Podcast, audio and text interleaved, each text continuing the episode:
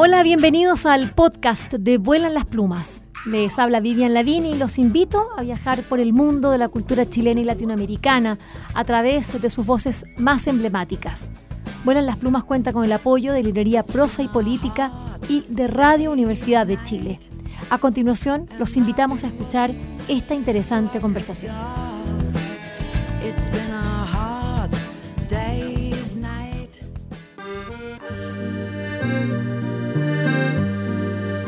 América Gutiérrez es editora para Latinoamérica de Publishers Weekly en español. También es librera y encargada de los contenidos de, eh, bueno, contenidos editoriales, por cierto, de las librerías de El Sótano. Estamos hablando de eh, dos importantísimos eh, órganos de, relacionados con la lectura, con, con el libro en México una publicación que se edita desde acá, pero que tiene una mirada, por cierto, panamericana y también iberoamericana, por cierto, porque la, revista Publishers Weekly es, eh, se está sucede en España. Y em, luego de una de una librería que es un tema que a nosotros nos importa y encanta. Eh, vamos a dar algunos datos después de la feria de Guadalajara porque son muchos pero lo importante es que vamos a empezar a saludar y estoy tan contenta no saben lo amorosa que puede ser. Estoy muy feliz América Gutiérrez. Bienvenida a Vuelan las Plumas. ¿cómo estás? Muchísimas gracias por esta bienvenida. Eh, me da mucha emoción que el público chileno esté escuchando todo lo que sucede, cada detalle de la Feria Internacional del Libro de Guadalajara 2022, porque además representa ahora sí por fin la presencialidad completa. Tenemos a todos los países, tenemos incluso países inimaginados, aquí caminando desde otras latitudes, en lenguajes realmente que no nos imaginábamos tener, sonidos, música, comida. Bueno, estamos avasallados por toda esta inundación cultural que de repente de estar aislados estamos como, no sé, de repente contentos, abrumados, eh, se vuelve intenso, se vuelve emotivo y por supuesto tener la representación de Chile, nosotros encantados de leer sus libros, de seguir a sus autores y de conocer más de la cultura chilena. Em, bueno, ya América Gutiérrez, como se dan cuenta, tiene un dominio y, y, apuesta, tiene un dominio claro del, del tema y ha puesto muchos temas sobre la mesa voy a dar algunas cifras y me gustaría que también compartieras conmigo. Eh, de partida, como bien lo decías, sonidos que vienen desde otros países. Sharjah, así se dice y está todo el mundo. ¿Cómo se dice el país invitado de honor? Sharjah. Se escribe Sharjah o Sharjah a lo mismo, pero es la cultura árabe y Sharjah como países invitados de honor. Ahora que tenemos este mundial de fútbol bastante eh, árabe, eh, hay que decirlo que y que, es interesante esta, eh, esta presencia universal y cómo los árabes están eh, tomando ciertos espacios eh, de la atención y en distintos ámbitos de la atención del público.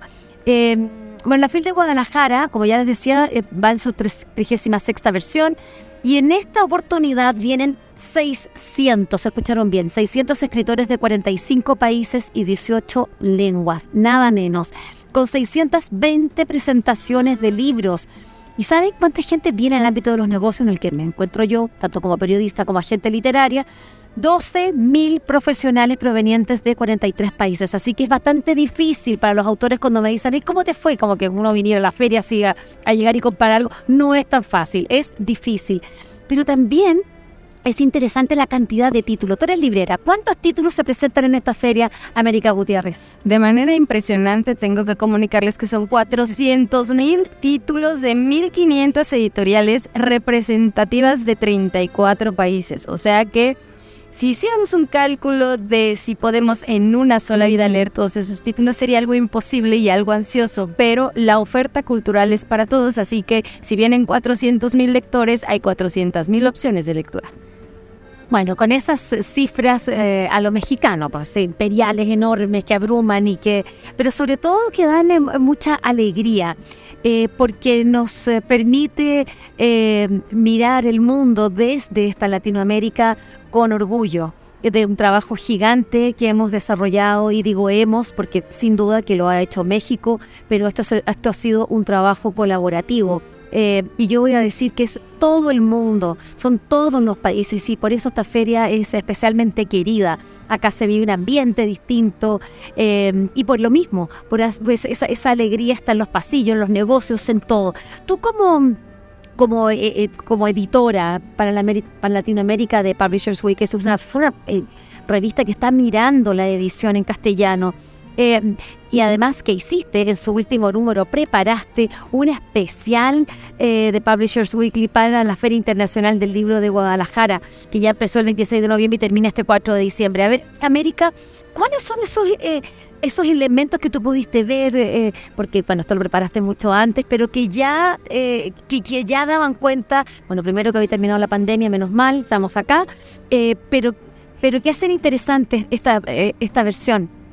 Algo muy significativo es cada vez que preguntan cuál es el espíritu de Publishers Weekly en español, porque todos conocen a nuestra hermana mayor, muy mayor y consolidada, de 150 años en el mercado, como la referencia internacional del libro, al menos eh, angloparlante, anglolector, eh, me gusta decirle, pero nosotros, para poner atención a nuestra literatura en español, a nuestros autores locales, a todo aquello que no tiene que ser una traducción, ya sea hecha con algún tipo de modismo argentino, modismo este castizo, o incluso al mexicano neutro que le llaman que se nos va un chalde o alguna cosa así que luego no se entiende, o que tiene dobles interpretaciones como pues, para hacerlos reír Pregúntense qué significa cajeta en Argentina y qué significa cajeta en México, que es muy diferente. Entonces, por acá puede significar un dulce y en otro lado, pues ya algo mucho más íntimo. Pero eh, regresando un poco a, todo lo que tiene que ver con conectar el, el ecosistema del libro en español, que es... Eh, digamos que el objetivo principal de Publishers Weekly, que es una revista naciente de apenas dos años, eh, estamos por sacar el número 35. Ahorita el que circula es el número 34, dedicado a los 50 años de pensamiento de una casa editorial eh, muy importante que es Anagrama. Pero que no podíamos dejar de lado que estaba sucediendo eh, una de las ferias, si no más importantes y representativas, de las más grandes, la segunda después de Frankfurt. Entonces, este, más que reencuentro, porque ya el año pasado se abrió parcialmente, tiene que ver con ampliar los horizontes, eh, ampliar hacia mm, esto que luego no tiene la mercadotecnia que debería tener, no porque sea un producto cultural sin valor, sino porque es un producto que debe mantener a quien lo elabora, a las familias, o sea, hablando del tradicional oficio de quien vendía el libro, de quién lo hacía y de quién recibía un pago por él. Entonces digamos que estamos regresando a los básicos, a los orígenes, a poner atención en eh, tomar el libro de esta, estos stands eh, que vienen con cinco o seis editoriales, con autores desconocidos, con arriesgarte al ver una portada que no es como las demás, un tamaño de libro que quizá no encaja en este librero que mide 21, por tanto, pero que no importa, no lo vas a poner ahí, sino lo vas a estar leyendo. Entonces creo que la apuesta de esta feria tiene que ver con la bibliodiversidad en todos los sentidos. Desde la invitación del mundo árabe que tú dices, pero es que ellos leen al revés. es una maravilla agarrar la tapa al contrario, ¿no? Los zurdos son felices, dicen, yo quiero que vayan así los libros también. Entonces, eh, apostamos a la interseccionalidad, apostamos a la inclusión, apostamos a que todos nos veamos representados en cada uno de los libros y eso creo que es algo maravilloso que está dejando esta feria. Eh, América, desde el punto de vista de, esta revista, ya sabemos, eh, tienen dos años. Eh, ¿Cómo ha sido ese, e, e, esa mirada que, ha tenido Publishers Weekly? Porque la verdad es que está siendo muy bien recibida en español. Ya dices, la hermana mayor tiene 150 años, que ya parece como abuela en realidad, hermana, en la abuelita. Pero, viendo un poco, tú has tenido la oportunidad de mirar, hacer así eh, una radiografía de, de, lo que está pasando.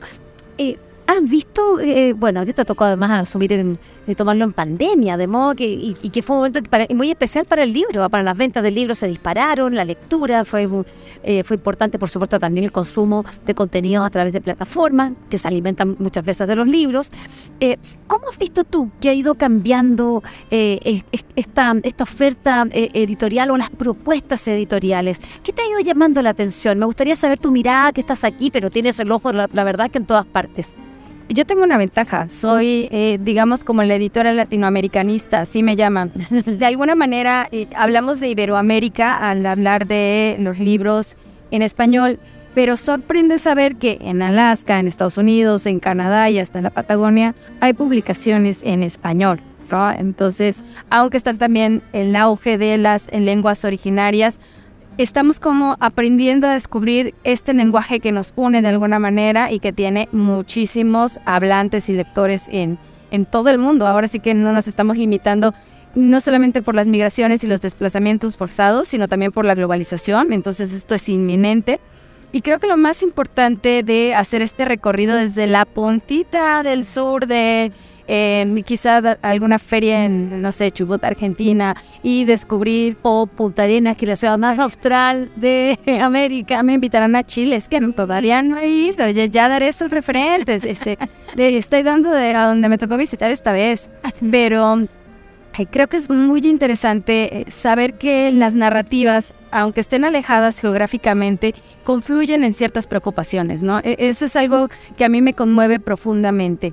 Desgraciadamente las que confluyen tienen que ver luego con la violencia, con la falta de libertad, con eh, todo lo que de alguna manera aplasta los derechos fundamentales de las personas. Entonces es una preocupación. Ahora también eh, que estamos acabando con el, entorno natural, eh, las cuestiones eh, feministas que no son algo nuevo, que más bien esto ya lo traemos arrastrando desde hace algunos años, pero justo en la pandemia que desbiologizamos un poco la literatura, no, no sé cómo llamarle a este término, eh, más allá de leer literatura escrita por mujeres o hablar de este falso boom que se busca en la moda de que las mujeres eh, ahora escriben, no, siempre han escrito, nada más no teníamos la posibilidad de ser publicadas y puestas en una mesa de novedades o, o si te hacías tu librito te lo ponían así en el fondo de, un eh, librero que nadie veía.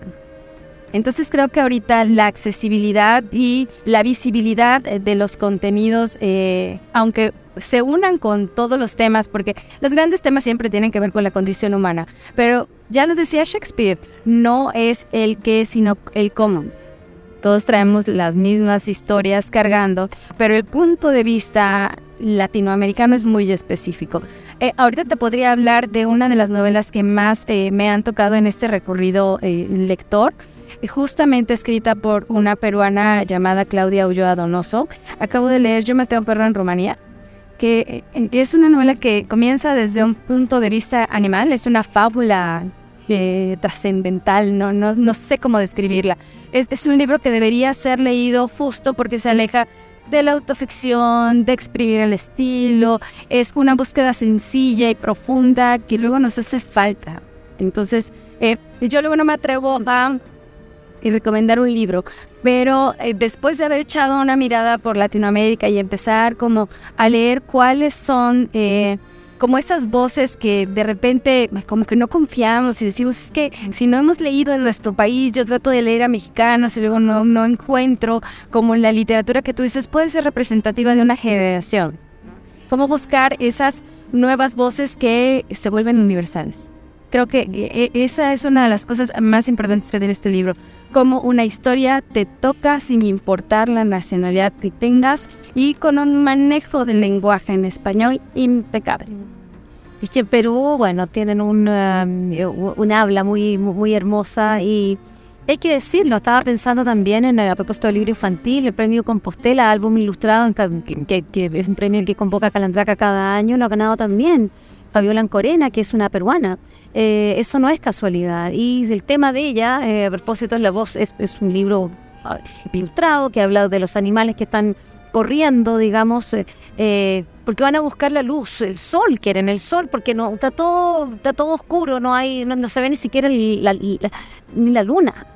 Y entonces empiezan a acercarse a donde ellos, porque tienen una luminosidad a lo lejos, y lo que se encuentran es un incendio donde se queman, donde mueren algunos y donde finalmente tienen que luego huir de eso porque ese, esa luz, ese sol que ellos buscaban, no, eh, no es el sol añorado, sino que es el sol que los está quemando vivos. Y habla de... Mira, mira, esta conexión, o sea, son dos fábulas desoladoras y sin moraleja. Ah, claro, claro, o sea, no son moralistas. No, no, no, pero continúa porque me encantó que se hayan conectado O sea, a partir del punto de vista animal, o sea, los animales están recuperando el lenguaje que nosotros hemos perdido. Absolutamente, ¿no? Entonces, eh, creo que me parece una maravilla que los países eh, tengamos esta interconexión y que tú siendo chilena y yo siendo mexicana estemos hablando de literatura peruana. Eso no sucedía. Y eso es lo que hace Publishers Weekly, ¿no? De repente yo estoy recomendando unos cuentos de la Patagonia y me dicen, América, ¿en qué momento te llegó ese libro que se llama Puff Rosa de 11 narradores que nacieron en los 80 y que pues, han leído 10 personas aquí en Argentina y tú lo estás leyendo en México?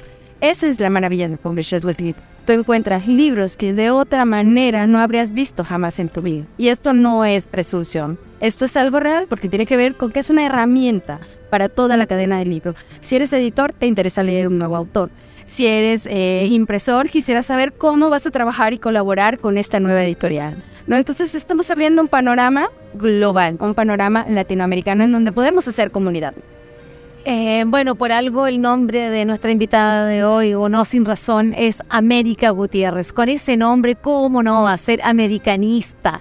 ¿Cómo no? Es un orgullo, la verdad, porque eh, uno pudiera pensar que es eh, obvio y no es nada de obvio. Si perfectamente tú podrías tener una, la clásica mirada desde Europa, porque esta revista pues, no se, sucede en España, y mirar así Latinoamérica desde ya a la lontananza y sacar las clásicas voces que ya conocemos, editados que, que está muy bien por las grandes editoriales, pero acá el trabajo que estás haciendo tú, América, y eso es lo que yo destaco, agradezco, te felicito, aplaudo, es que tú estás mirando ese, otro mundo, esas otras voces que son acalladas porque no tenemos medios de comunicación.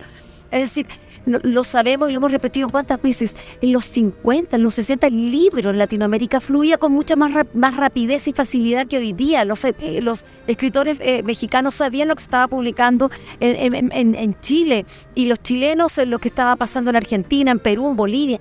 Y la verdad es que hoy día con, estos, con estas comunicaciones eh, y tecnologías, estamos más separados que nunca en muchos aspectos. Hay otros que hemos logrado derribar y ahí están intentos como, pues, no intentos, eh, realidades como esta revista, eh, Publishers Weekly, y también con personas, y quiero decir, con mujeres. Yo creo que allí hay una cosa bien importante, el género influye mucho en nuestra manera de ver el mundo y cómo, cómo, lo leemos. ¿Qué, ¿Qué dices tú? Ayer eh, tuve el honor de moderar una mesa muy combativa en el Foro Internacional de Libreros. Yo agradezco que me hayan puesto entre estas dos grandes amazonas, así les llamo yo, un poco como las eh, eh, libreras de Kentucky a caballo de las que nos cuenta Irene Vallejo en el Instituto de Nautunco. Yo me las imaginé así a las dos y en dos zonas geográficas totalmente diferentes, totalmente opuestas, con necesidades inimaginables. La primera es la afrocolombiana Belia Vidal que llegó a una parte del Chocó, en la selva más profunda y más carente en Colombia, a un lugar en donde si no habían servicios básicos, mucho menos habían libros. Y ella lo que hizo a partir de un movimiento cultural tuvo que derivar en distintas... Eh, eh, bueno, en lo que es en la comunidad de una librería, ¿no? De este territorio que se vuelve importante para eh, que la comunidad no solamente adquiera un libro, porque tú dices, es que en la biblioteca tú te enamoras del libro de, mujercitas, ¿no? Que es como el eh, cliché. Y quisieras tenerlo al lado para consultarlo, para regresar a él. O sea, el libro al que quieres regresar es el libro más significativo en tu vida. Entonces, eso fue lo que hizo Bella Vidal en, en, esta parte en la que ella dice, yo quiero llevar, y no solo cualquier literatura, que alguien se vea en una portada, que, que, se, que vea a una niña afro y que diga, yo estoy ahí. Y eso es muy importante. Por otro lado, Linda Alvarado Arce en su eco camionetita donde te puedes conectar con eh, celdas solares y que va ahí contra los republicanos y la censura y apoyando a las mujeres latinas contra la violencia. No, yo ya estaba conmovida porque me dice, y si hay una protesta, nos subimos todas a la camioneta y protestamos con libros y nunca hay que menosprecien a una mujer. Cuya arma principal sea un libro en la mano. Entonces, bueno, yo estaba pero avasallada con el activismo no literario, sino el activismo de poner el libro en la mano indicada para seguir el camino de una lucha, para estar comprometido. Es, es, el libro como activismo, realmente como acción. Entonces, eh, no puedo más que agradecerle a la feria que nos haya puesto ese tipo de temas porque hacer comunidades más allá de romantizar esto de, ay, la librería y me voy a sentar y ahí voy a encontrar el amor de mi vida, ¿no? Pues que la verdad que clase me dieron cómodo, de, no todos eh, tienen acceso ni siquiera a las publicaciones básicas de un libro de texto, ¿no? Entonces... Bueno, aquí está nuestra realidad, pues compartida por lamentablemente entre chilenos, eh, mexicanos y todos los que eh, habitamos esta Latinoamérica maravillosa, pero que nos duele. Nos duele por su pobreza, por su inequidad, por esta injusticia. Eh, y, que, y que, bueno, el libro, esa, esta arma, como bien lo dices tú, América, esta arma que nos permite a nosotras eh, verdaderamente penetrar en el corazón de las personas para, para poder darles un pensamiento crítico y que a partir de eso entendamos que la realidad se puede cambiar, que esto no es, eh, eh, esto no es un sino que, que, que, no, que, al cual estamos condenados. Bueno, estamos en la Feria Internacional del Libro de Guadalajara, estamos conversando con América Gutiérrez, eh, editora, librera, activista, eso me gusta. Eso, bueno, y em, tú hacías eh, alusión a la cantidad de actividades. Fíjate que estaba mirando las cifras y la son 262 especialistas en distintos ámbitos que participan en una cantidad de actividades. Esta feria, en ese sentido, bueno, es imposible de abordar. Es decir, mientras estamos nosotros conversando, hay 10 o 15 actividades, es decir, y que nos estamos perdiendo minuto a minuto. Es una cosa, bueno, es, es así. Da angustia, pues, sí, y por otro lado también nos da un relajo. Por tal estamos acá, estamos conversando y conversando con ustedes, compartiendo lo que significa estar acá. Em, ¿A quiénes han entrevistado acá en, en, eh, en, ese sillón rojo en el que te hemos visto y en el cual ahí aparece que va, envuelan las plumas como estás toda sentada allí en Publishers Weekly en español, en la Feria del Libro de Guadalajara? ¿Quiénes han pasado por tu sillón? Una de las cosas que más me emociona de cada una de las personas que se sienta en ese sillón es que todas van a abrir un diálogo abierto, comprometido y sobre todo que siempre traen un catálogo interesante, un catálogo interesante que compartir con todos. Hoy yo quiero hablar porque hablabas de Calandraca. Hoy estaba con nosotros José Ballesteros y bueno, somos unos enamorados de su catálogo en México.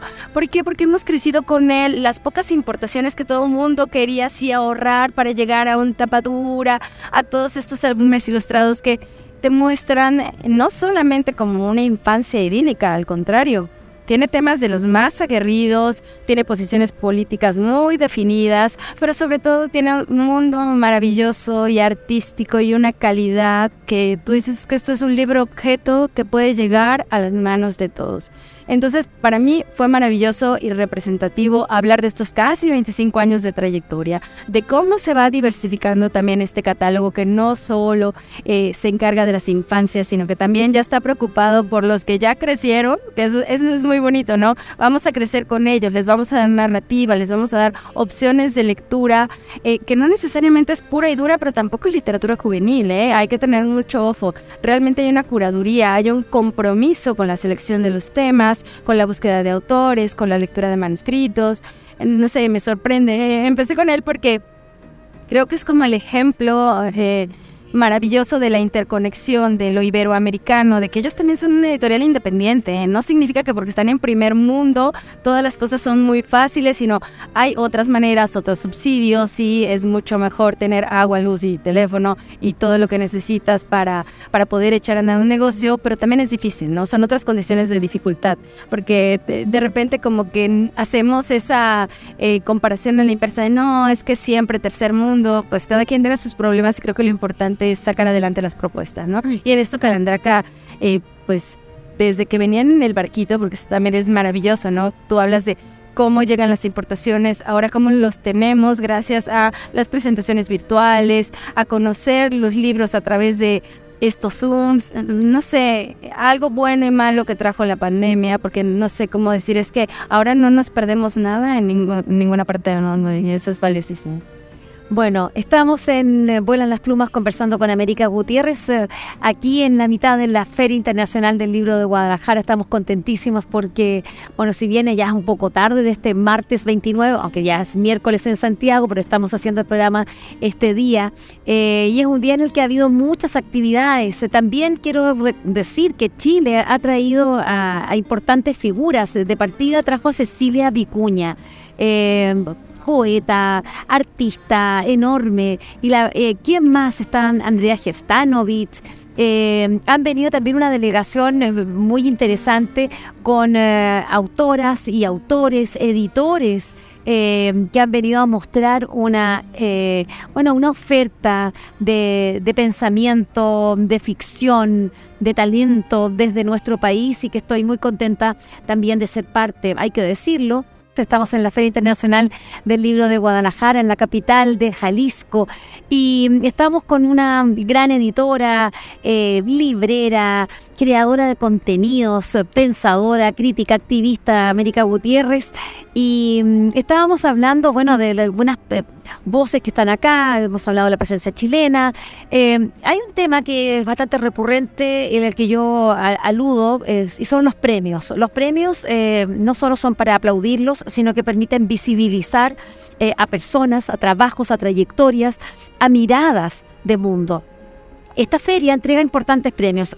uno de los más importantes es el premio, bueno, de lenguas romances, se partió llamando el premio Juan Rulfo, pero hay un, un rollo, que sé yo, hoy día es el premio eh, Phil Lenguas Romances. Y este año recayó en eh, Mirshat eh, Cartarescu, es un rumano, y para quienes estábamos de repente un poquito desconectados con las, con las lenguas romances, sépanlo bien, este idioma se entiende bastante porque para los que hablamos, descendemos del latín y de todo eso, se comprende. Así que por eso un rumano, para quienes digan, ¿y cómo? Si no tiene nada que ver, si tiene más que ver que lo que imaginamos. Y luego también nada menos que el, premio que se entrega a la mejor novela escrita por una mujer en Latinoamérica, que es el premio Sor Juana eh, Inés de la Cruz. Estamos hablando de Daniela Tarazonas, eh, de, mexicana, disculpa, y con un libro que se llama Isla Partida. Bueno, pero hay otro premio, y me gustaría que sea la misma, eh, la misma América que cuente, porque acá se entregan varios, varios premios, que, que son muchos, pero hay uno que tú quieres destacar y que me parece súper interesante tu punto de vista. Hay un premio que se da a todos aquellos editores que hayan estado en riesgo de libertad de expresión. Eh, cuando nos referimos a esto es cuando no les es posible publicar algún libro por cuestiones ideológicas, políticas, de identidad sexual o por persecución religiosa.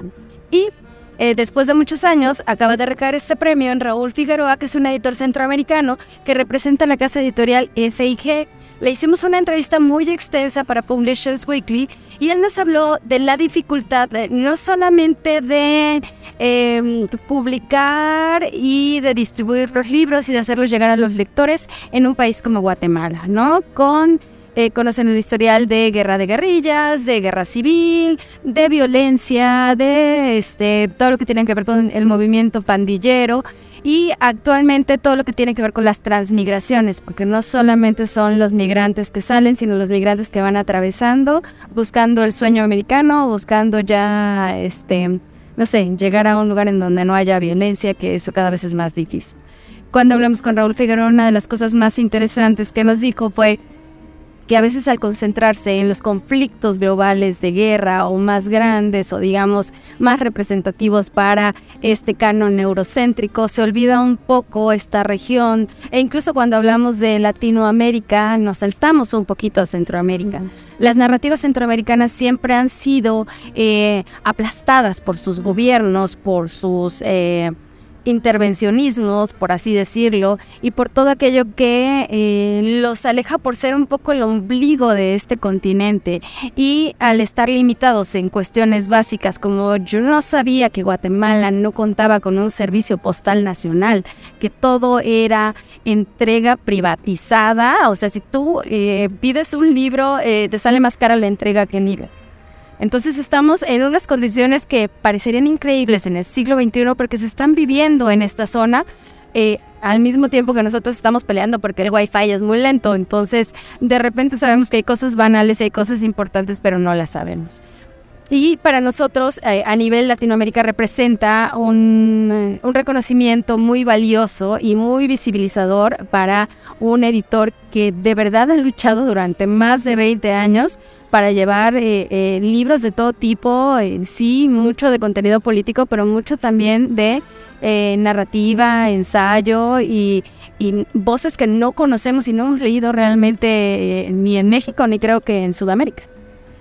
Qué interesante, es impactante cuando uno se encuentra, bueno, a mí me pasa lo mismo cuando, cuando estoy entrevistando a, eh, editores, libreros, eh, eh, autores, claro, uno tiene un poco la idea de por, dónde va la cosa y uno empieza a preguntar y de repente se te abre una realidad y que uno, bueno, que yo me he puesto a llorar incluso en, entrevistas porque, porque son, son digamos, páginas de, historias personales, de historias nacionales tan desconocida, entonces la, el, sentimiento que produce es, primero una vergüenza, eh, pena, eh, eh, uno no sabe cómo moverse, por ponerle cara de, oh, claro, uy, qué sorpresa, no sabía, pero qué vergüenza no saber, qué vergüenza no haber compadecido contigo, qué vergüenza no haber estado contigo y haber luchado contigo. Y, y, y, haberte tenido y, que, y que tu lucha haya sido silenciosa. En el caso de un editor, que ve el mundo de una manera y ese mundo lo lee y lo, y, lo entrega, esa lectura a, sus propios lectores, es tan fundamental. Cuéntanos más de Raúl, ¿qué fue lo que, lo, que te llamó la atención de él? Bueno, además que, es decir, bueno, ha sido perseguido políticamente, que ya me parece excesivo, es decir, uno piensa, bueno, nosotros que los chilenos vamos a cumplir el próximo año 50 años de, de del golpe de Estado, pero pero estas cosas siguen pasando en América Latina. Y uno dice, pero es que, ¿qué nos pasa? Qué tremendo. Cuéntanos más de él. Eh, Raúl lo que tiene es una mirada muy específica acerca de todo lo que ha pasado en Guatemala, ¿no?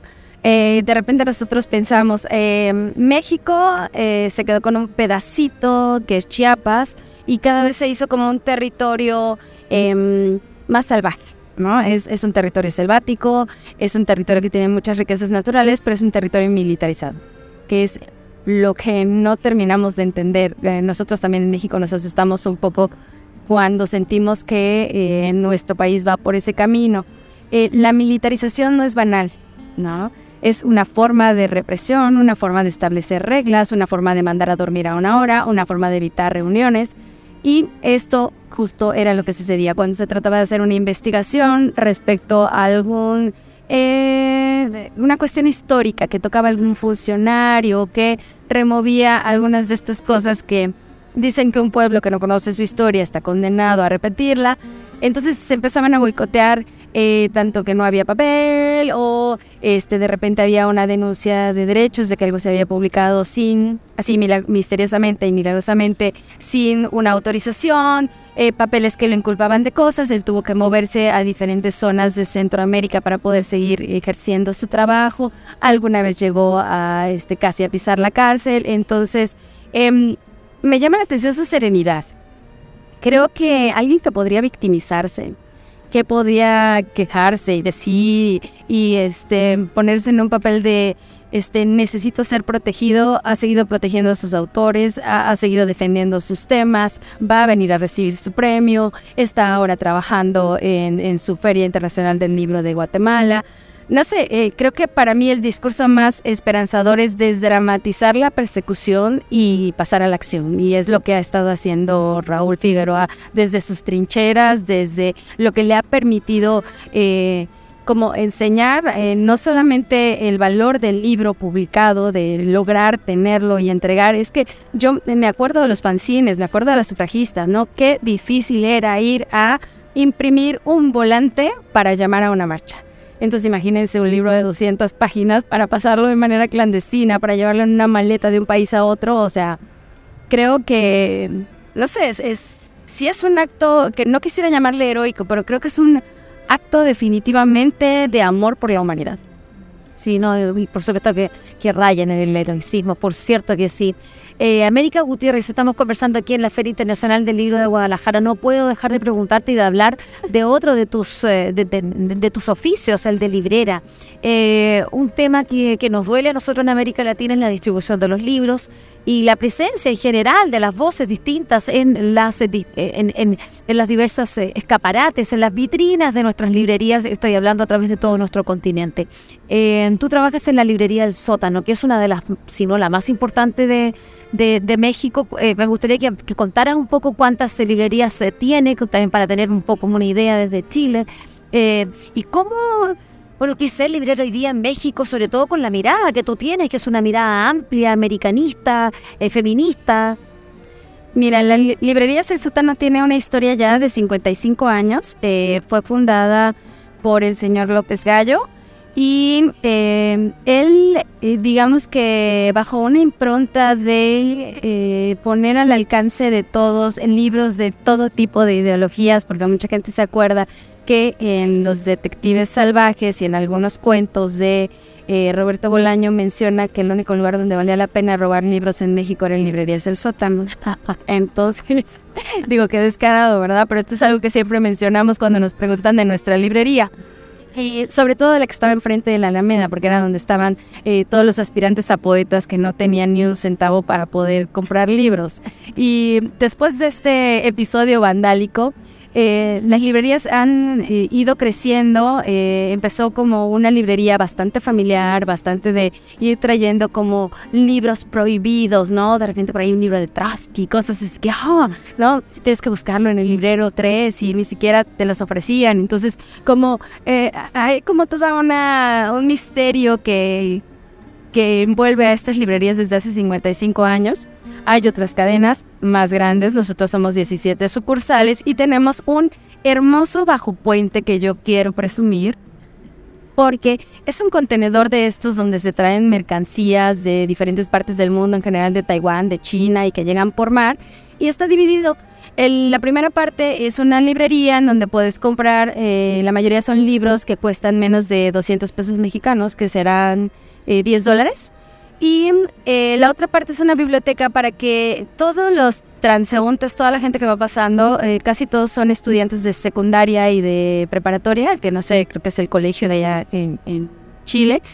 Y es para que se vayan enganchando con las lecturas y en algún momento ellos puedan ir ahorrando y tengan acceso a comprar su libro de bolsillo ahí mismo cuando se lo quieran llevar a su casa. Entonces, es, creo que esta es una eh, un ideal súper bonito para crear barrio, para que la gente se sienta um, cobijada, para que en un bajo puente no solo hayan asaltos, sino también haya, bueno, nosotros tomemos por asalto un libro. Qué lindo. Y mm, eh, hablemos de la distribución un poquitito, las dificultades que revisten para ti como librera de poder tener un, eh, digamos, una oferta representativa de lo que está pasando en América Latina. Yo me peleo mucho con toda la cuestión de los impuestos, ¿no? Las cuestiones arancelarias. Uno quisiera comprar grandes catálogos, em, pero a la hora que ya empiezas a firmar en papel cuánto hay que pagar de impuestos, cuánto sería el precio de venta, eh, cuánto la negociación para hacer un descuento a la librería sin que canibalices a la editorial. Eh, creo que todavía estamos en pañales respecto a la negociación, respecto a los precios únicos, respecto también los apoyos que los gobiernos deberían dar. Si hay un acuerdo de libre comercio, tendríamos que hacer un acuerdo específico para las librerías y para las editoriales y para toda la cadena del libro para saber que necesitamos vivir de eso. Y el necesitar vivir de eso no significa avasallar al siguiente escalón, porque si no, todo esto se va a desbaratar. Y en el ecosistema no nos conviene que, terminemos como un uroboro tratando de tragarnos la cola pero creo que teníamos muchos problemas antes de la pandemia. La pandemia agudizó algunos, pero también ayudó a destrabar otros. Los formatos. Los formatos creo que es lo que más estamos explorando. Como decía Humberto Eco, el libro es como la rueda, como el fuego, como la tijera, o sea, es un invento necesario. Y el invento necesario puede tener cualquier soporte. Entonces ya estamos aprendiendo, sí, el libro en papel es precioso, nos gusta agarrarlo, pero un libro electrónico puede ser una maravilla. Un audiolibro te cambia el día mientras vas manejando. O sea, hay lectores, audiolectores, eh, virtual lectores. Entonces, entender que nos estamos acomodando a los tiempos sin romantizar el papel que ahorita hay una crisis terrible y sacas una cotización y te sube el 40% si estás en, en Argentina. Me acaba de contar una gran editora Carolina Role que es la que está a cargo de Beatriz Viterbo editora que luego le sube la cotización el 200% entonces es impagable hacer un libro.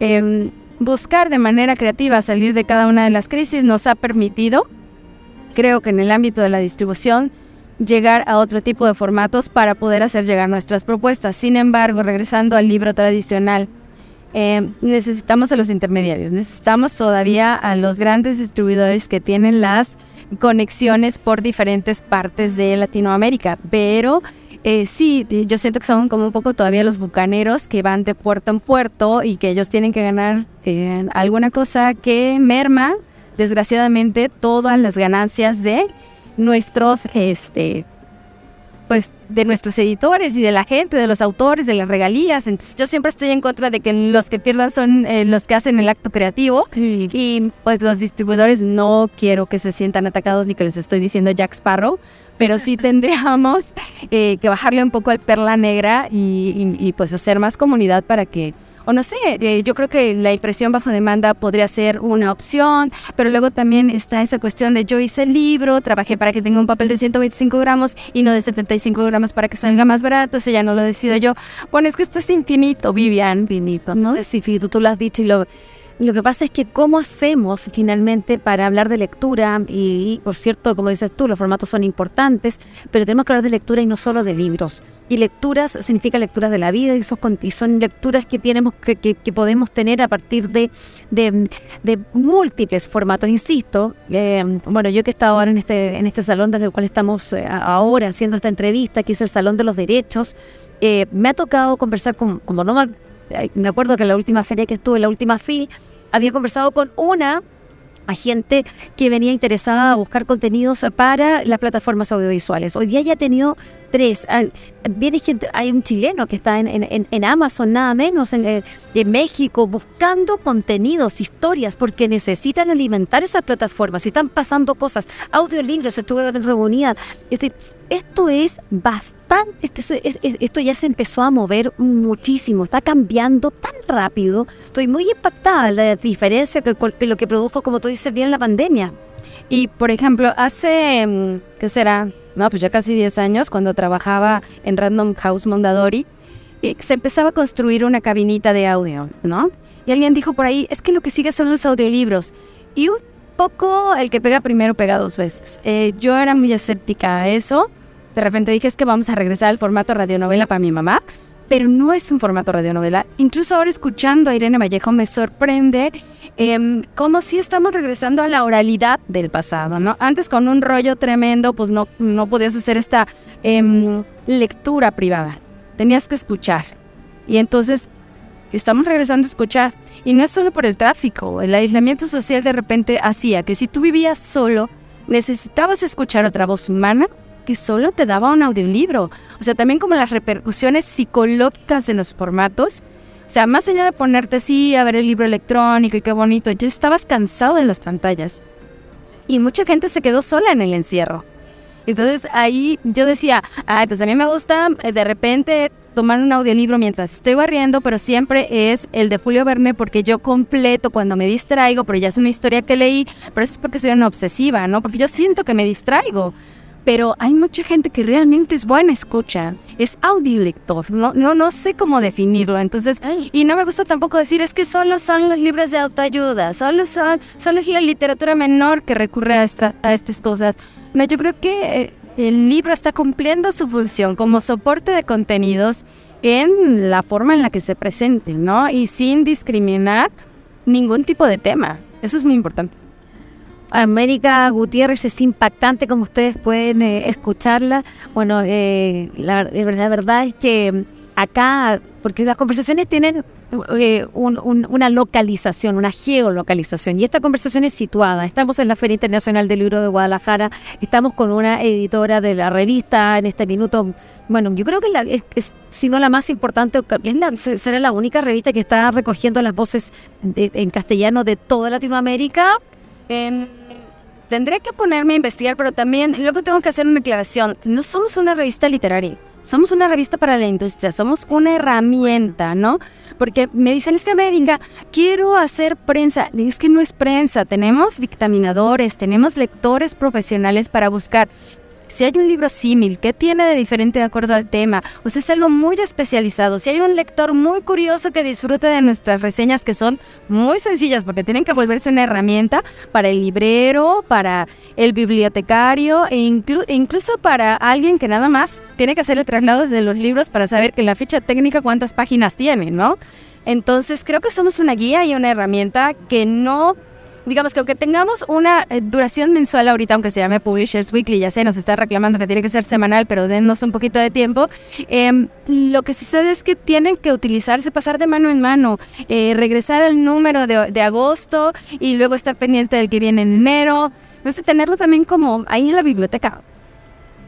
Eso es eh, eh, muy importante lo que tocas decir. Estás hablando de la industria y es una manera de conectarnos, porque la verdad es que no es fácil hacer industria editorial. Eh, pareciera como que como, como, que, como que fluyera todo tan fácil y no es así. La verdad es que resulta paradojal como los, los, incluso los chilenos nos venimos a reunir aquí cuando estamos en las ferias y lo que pasa en Guadalajara y no lo podemos hacer en Santiago, que es una ciudad que se ha vuelto prácticamente eh, infernal para desplazarse, de modo que al final uno termina teniendo las reuniones acá.